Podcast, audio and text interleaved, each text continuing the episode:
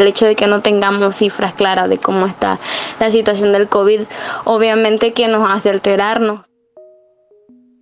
Cuando he sufrido ataques de ansiedad, me cuesta respirar. Siento que como que mi cuerpo inhala aire, pero a la hora de exhalarlo no puede salir, como un bostezo inconcluso. El pecho se me comprime y siento que no puedo respirar bien, no puedo respirar bien.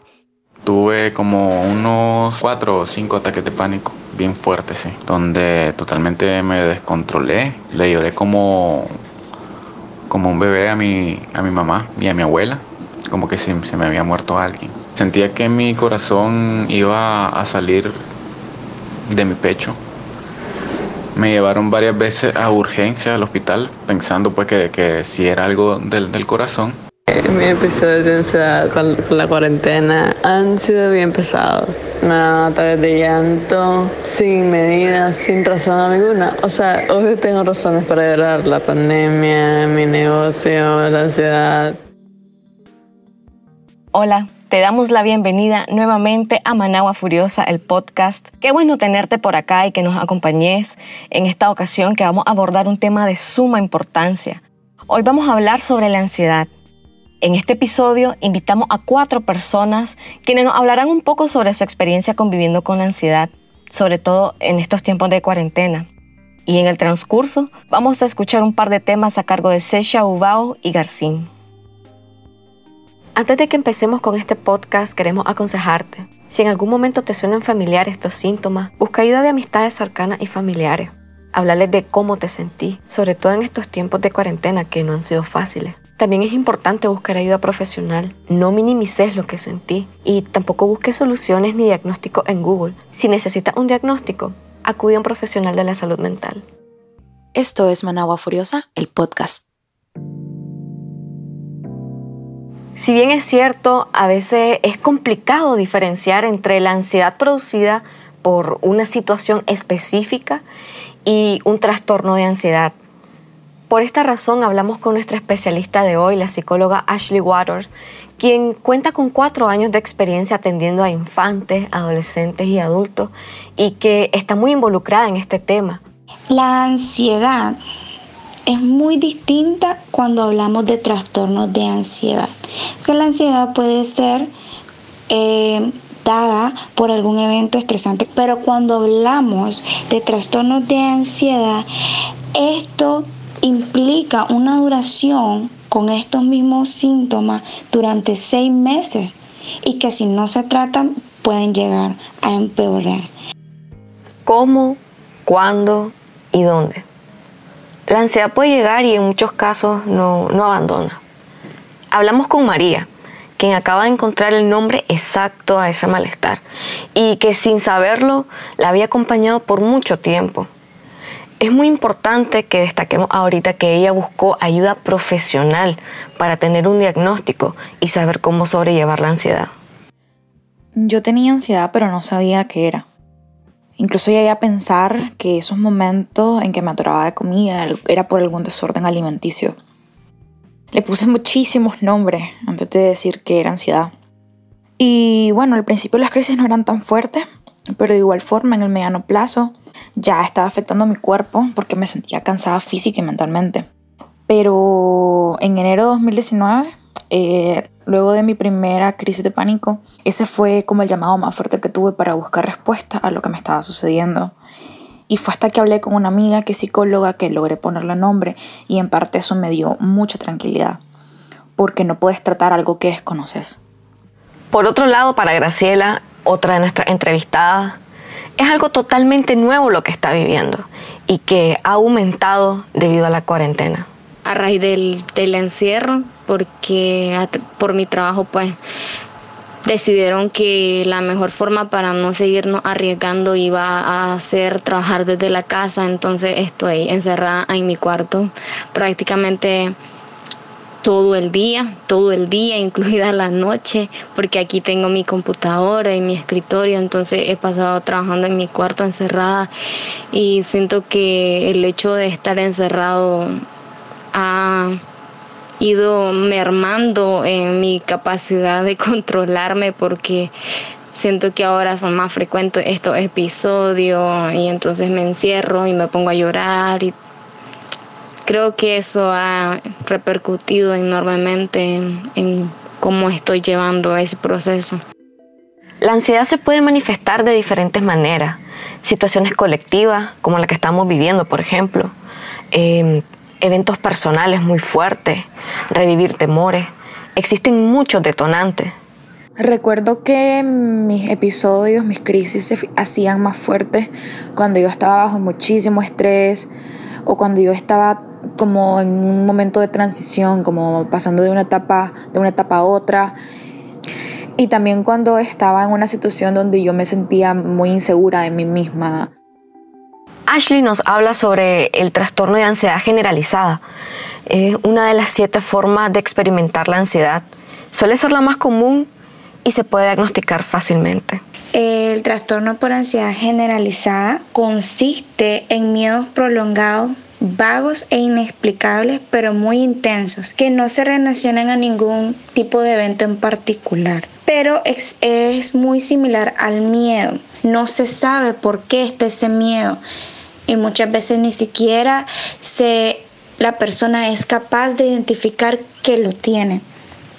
Dentro de las características que podemos encontrar para diagnosticar a una persona que posee un trastorno de ansiedad generalizada, podemos encontrar que su ansiedad y la preocupación que presentan van más allá. También podemos encontrar la incapacidad de concentrarnos, la inquietud, fatiga, irritabilidad, tensión muscular.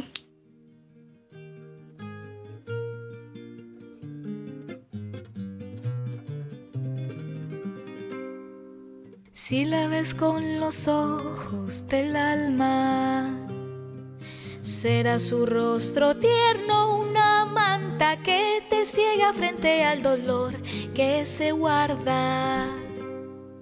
Si la ves con los ojos del alma, verás que siempre llueve en su ventana y su almohada es un cómplice más de sus lágrimas. Pero si miras muy bien, ves que en el fondo también hay una paloma blanca que aletea, aletea, aletea, aletea, porque anida en su corazón la esperanza.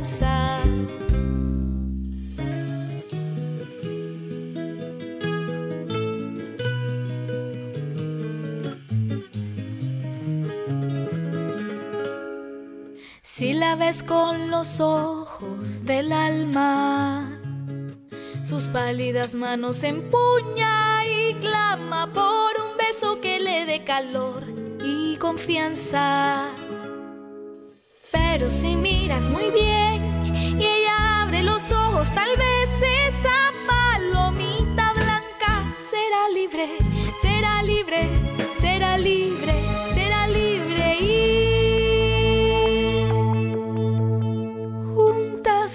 dos volarán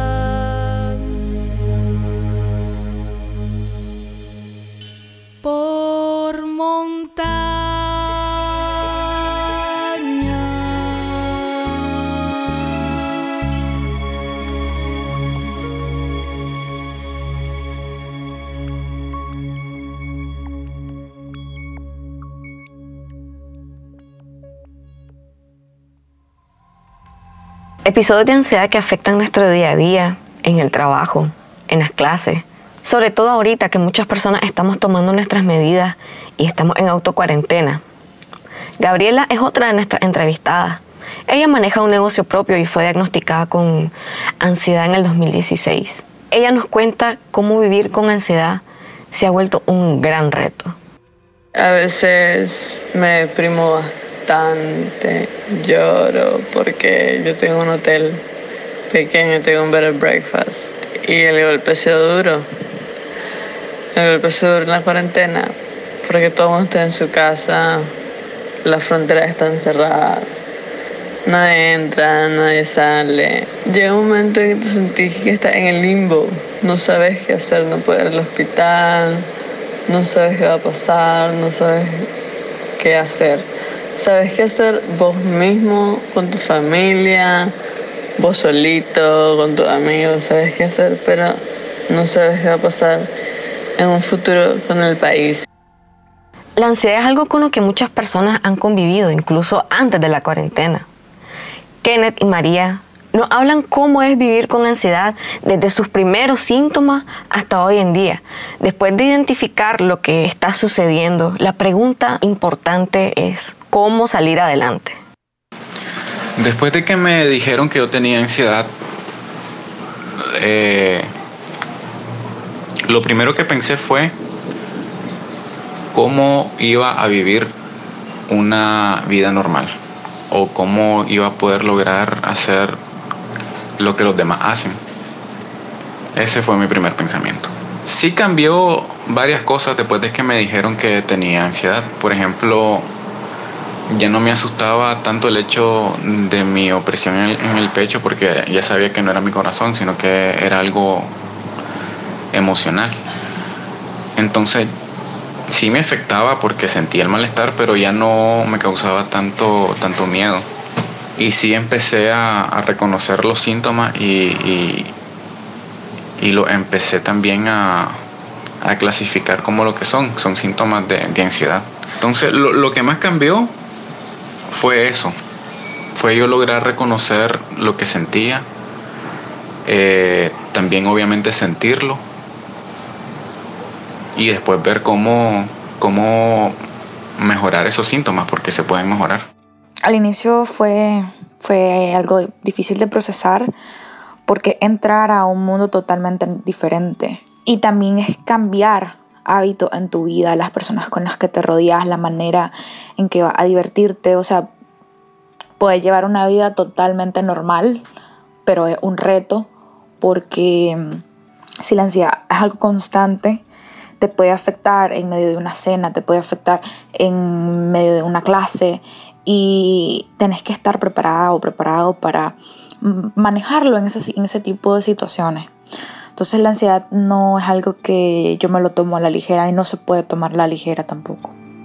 Pero hablemos también del trastorno de angustia o crisis de pánico. Según la psicóloga Waters, es una de las formas de ansiedad más generales o comunes, además del trastorno de ansiedad generalizado. Sus manifestaciones más intensas pueden durar hasta 10 minutos.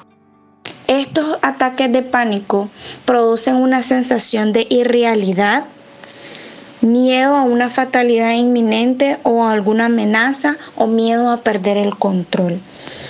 Las personas que poseen este tipo de crisis de pánico o trastorno de angustia suelen presentar mareos, irritabilidad, debilidad, inestabilidad, temblores, sudoración, náuseas, sofocamiento, dolor, falta de aliento o sensación de asfixia, molestias en el pecho entras a un nivel de paranoia por el hecho de no conocer las cifras reales de lo que está pasando. La gente, mucha gente anda sin tomar las precauciones y andan así en la calle como si nada, en su propia burbuja en el mundo y lamentablemente pues eso puede causar que haya una una crisis grande en cuestión en esta cuestión de la pandemia y que la curva de contagio sea grandísima pues y, y, obviamente estar pensando en todo eso y que mucha gente puede morir por, por, por la falta de conciencia y porque no hay datos reales obviamente que también te afecta porque no quieres ver a la gente que querés este morirse pues por la, la, la irresponsabilidad o la negligencia de alguien que debería de estar dando las cifras reales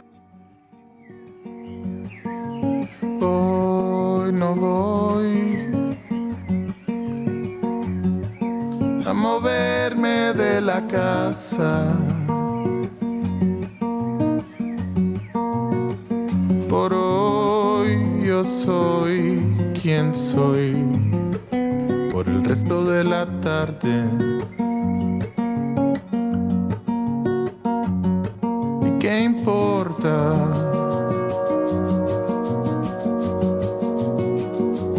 Estamos vos, Joaquín y yo. hace falta nada.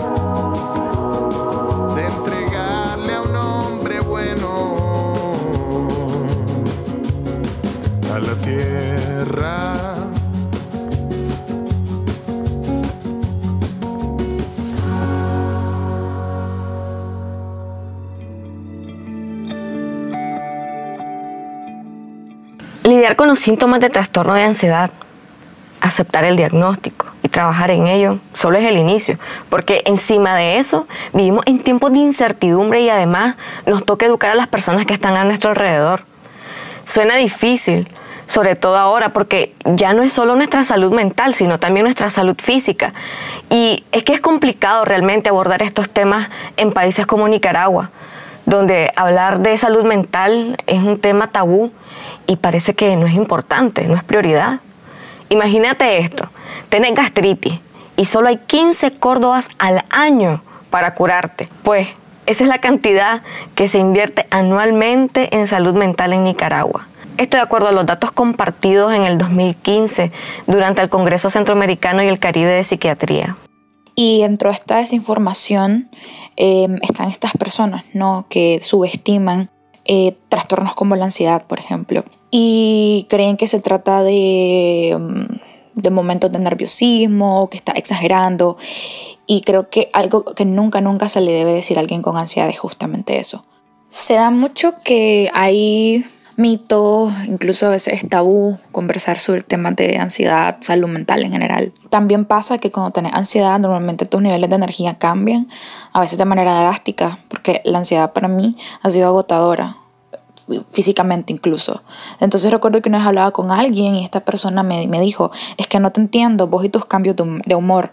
Y realmente no son cambios de humor. Estamos hablando de una condición que te reta todos los días a mantenerte estable cuando quería hablar con alguien de cómo me sentía, siempre estaban tratando de decirme que necesitaba relajarme cuando no es algo que yo haga por voluntad, o sea, no es algo que yo quiera estar sintiéndome ansiosa siempre no es algo que yo lo controle, entonces es un poco complejo. Cuando alguien dice eso, siento que está bien falto de empatía porque no, no puede ponerse en los zapatos de la otra persona, no es algo que uno quiera sentirse así, simplemente el cuerpo reacciona a estímulos y, y llega a somatizar y cosas, como por ejemplo eso que a mí me da en el estómago y todo. Si bien es cierto, creo que no la mayoría está lista para entenderte ni comprenderte porque van a pensar que sos loco en el sentido de que hay a, veces lo que te dispara la ansiedad son cosas tan sencillas como salir aquí a la acera.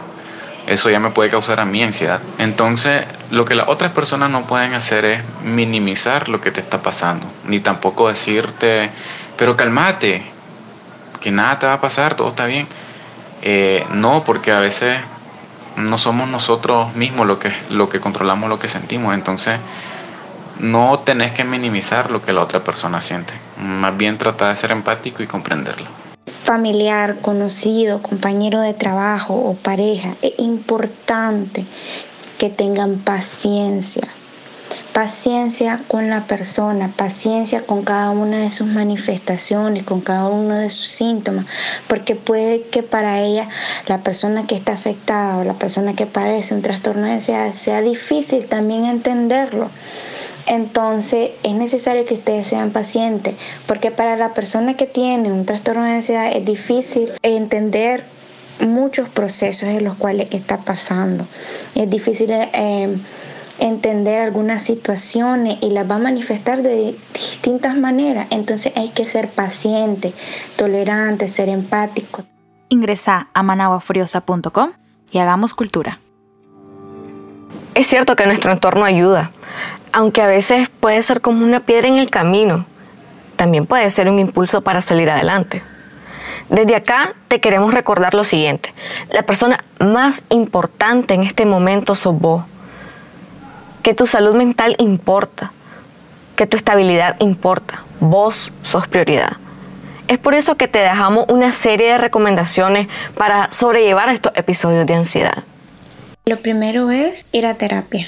Importantísimo ir a terapia, buscar ayuda de algún profesional de salud mental, explicarle todo lo que les pasa. Eh, y seguir al pie de la letra lo que les dictamine el psicólogo. Eh, practicar algún tipo de técnica de relajación o de respiración. Practicar yoga es muy bueno.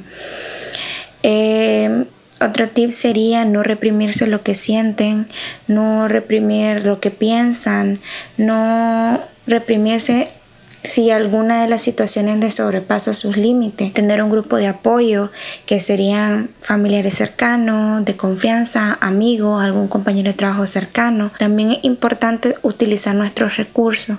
¿Cuáles son estos? Todas aquellas actividades que nos gustan hacer, nuestros hobbies, por ejemplo.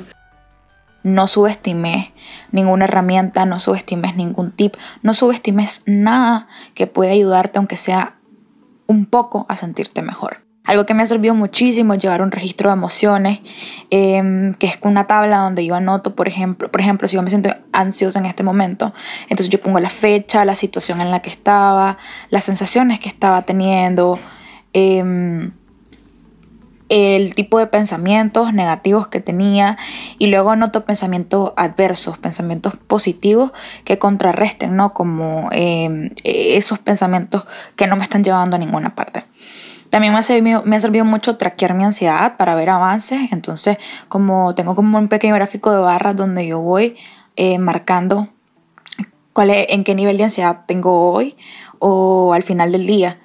Y eso ayuda muchísimo porque de pronto te das cuenta que tal vez iniciaste la semana con mucha ansiedad, pero que a medida que fueron pasando los días todo fue mejorando. Y a la vez, em, si de pronto ve en tu, por ejemplo, si yo veo en mi registro que ayer tuve un mucho nivel de ansiedad, entonces eso me, ayuda, me, me hace preguntarme por qué y me ayuda a entender mejor qué tipo de situaciones Em, me generan esos niveles, porque siempre sucede por, por una razón, siempre hay un detonante. Aunque no tengan ganas de hacer algo, háganlo. Aunque ustedes no tengan, no, no se sientan motivados o aunque no tengan ganas, háganlo, porque al final eso les va a ayudar a levantar su ánimo. Y también, por ejemplo, si su ansiedad la, los causa cosas tan sencillas como salir a la calle, eh, no dejen de hacer eso por, por el temor a, a lo que les pueda causar sentir ese miedo.